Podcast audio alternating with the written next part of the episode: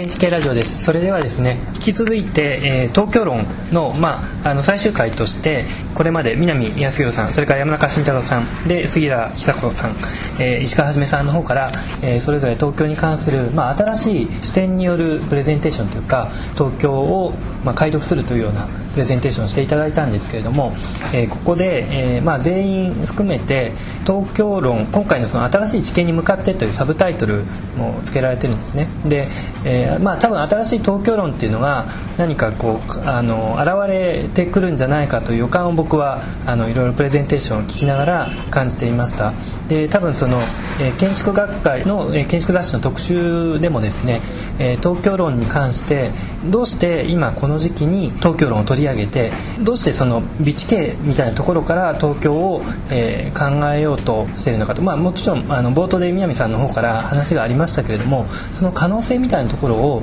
あの皆さんにちょっとお聞きしたいんですね。それ備地形の東京を見ることで一体何が見えてくるのかで新しい東京論というのはではこれまでの、えー、東京論と何がえー、違うんだろうかと。あのそういうちょっと未来に向けての可能性みたいなところを、えー、お聞きしたいと思っています。でまあ、えーと、山中さんの方からですねよろしければあの一言まずいただければと思います。あのー、今ねえっ、ー、とまあ新しい東京論の可能性というか、まあ、そういう話があったと思うんですけども実はその今回の企画をね、えー、考えてる本当のスタートっていうのは、まあ、この第1部の中で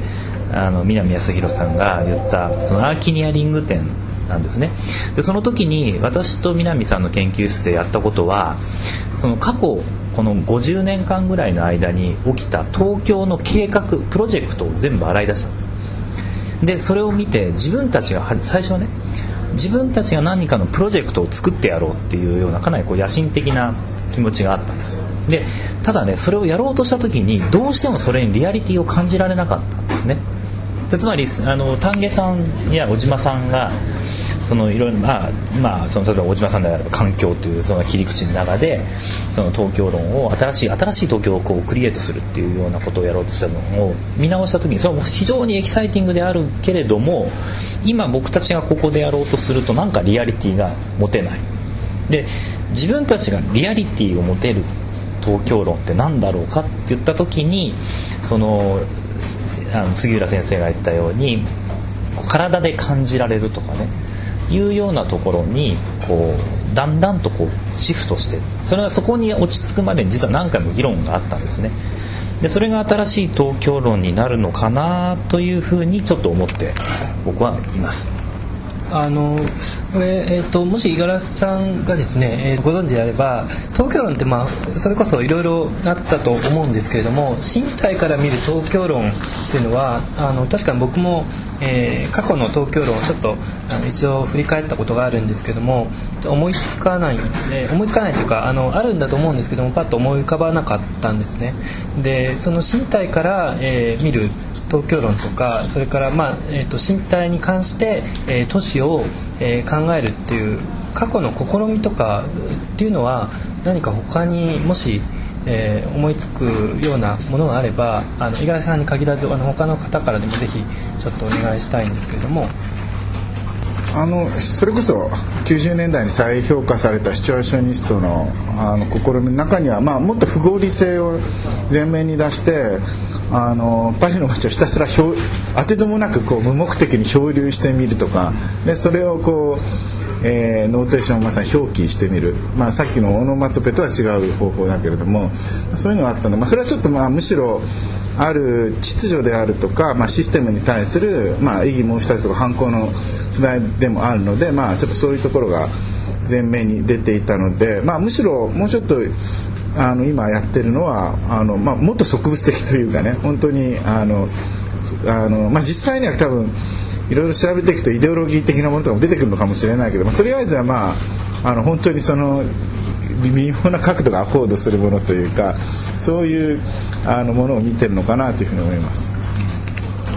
いや僕はねあの 今山中さんの方からも話がありましたけどもねあの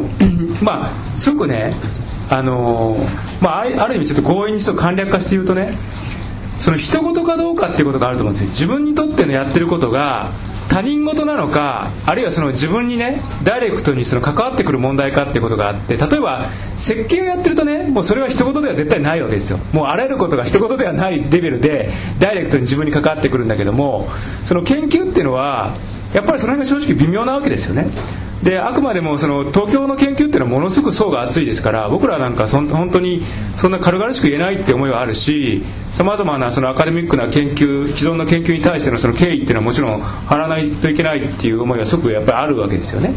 と同時にその、まあ、研究をしたり、まあ、あるいは実際にその都市に関わったりっていうふうなことが具体的なコミットメントなのかあるいはその観察者としてのつまりその対象から距離を置いた観察者としてのあの、まあ、態度なのかもう少し言うと、まあ、その中間的な領域もありますね。いわゆるその産業観察。パーティスパント・オブザベーションという立場から関わりながら観察するっていうふうな立場もあるわけなんですけども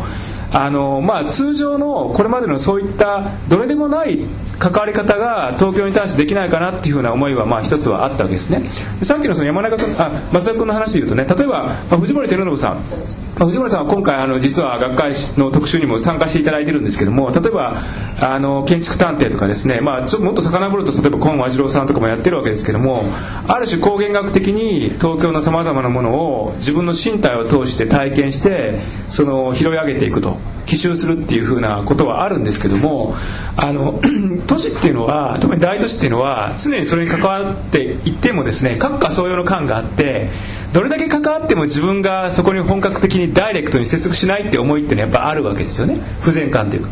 だからそのまああの中澤慎さんはあの「リアルであること」っていう本の中でそのまあ世界の裸は美しいみたいな言い方をしていてつまりその非常にこうそのリアリティに肉薄するっていうことは、まあ、どうも難しくて特にその高度情報化社会におけるさまざまなメディアがその乱舞する状況においては誰がどのように接続してもその全体像を把握できないしその具体的な確信にその直接的にその自分が電気を浴びるようにはこう感じ取ることができないっていう現実があって、まあ、それに対して新しい研究っていうふうに言うとちょっとおこがましいんですけども何かこうまあその新しい見方を少しでもで出すことができないかなっていう思いがまああったわけですよね。あの山中ですがあのね、えーと、多分ねこう都市論変わってきてるんだと思うんですけども変わってきてるのは都市と私たち自身のこう関係というか距離みたいなもんだと思うんですね実は南さん五十嵐さんと一緒にエディフィカーレというのをやってた時にやっぱり都市についてやろうっていうのはやっぱ企画としてあったんですねその時に前提になったのはもうもはや僕たちは都市の中に初めからいて住んでいると。実はその前の世代っていうのは都市に来るんですね。多くの人が都市に来て都市で居住を始めるっていう世代があったんだけれども私たちのは生まれた時からもうそう都市っていうのはもう自分のすぐそばっていうか、まあ、まさに都市の中にいた。でもう今回の企画の中で思ったのはねもう一度ね都市を客観的に見たいっていうかね少しこう知らない都市というか自分の東京というのがものすごい身体的にもうつながってる中で改めてね都市を客体として見たいっていうようなあるいは東京を見たいで東京に出てくるっていうのはもちろんある。違う都市からあるのかもしれない。だから東京っていうのは今回の中では実はあんまり東京という固有名詞に意味はなくてこれは名古屋であっても大阪であっても実はそこの差異はあんまりないんですよね。だからそういう意味で言うと東京っていうのは都市の代名詞としてたまたま置いてあるっていうようなそんな感覚で僕はやりました。あのまさに今の山中さんのお話とちょっと関連するところで、えー、なんですけども実は僕別のところで森記念財団の東京ロジーサロンというものがありまして東京論に関する東京に関する連続的なまあ勉強会みたいなところに出てましてで、まあ、そこでの議論はまたちょっと別のところであの発表することになると思うんですけどもこの前話題になったところで、えー、都市を、まあ、あるいは東京を所有しているか属しているかっていう違いの話が出たんですね。つまり自分が、まあ、都市の中に東京の中にえー、入ってしまっている入れ子関係でいうと私と東京に関して、えー、私が東京の中に入っているかっていう話と、えー、東京の中にごめんなさい、えーと、私の中に東京が入っている。それが所有ってことだと思うんですね。都市を、え、所有している感覚っていうのと都市に属している感覚っていうのはあのちょうどまあ対照的なあのベンゼルと逆の関係であると思うんですけどもあの今までの、え、都市論っていうのはその都市に属しながら都市を考えるっていうことであったのに対して、え、そろそろなんてかその都市を、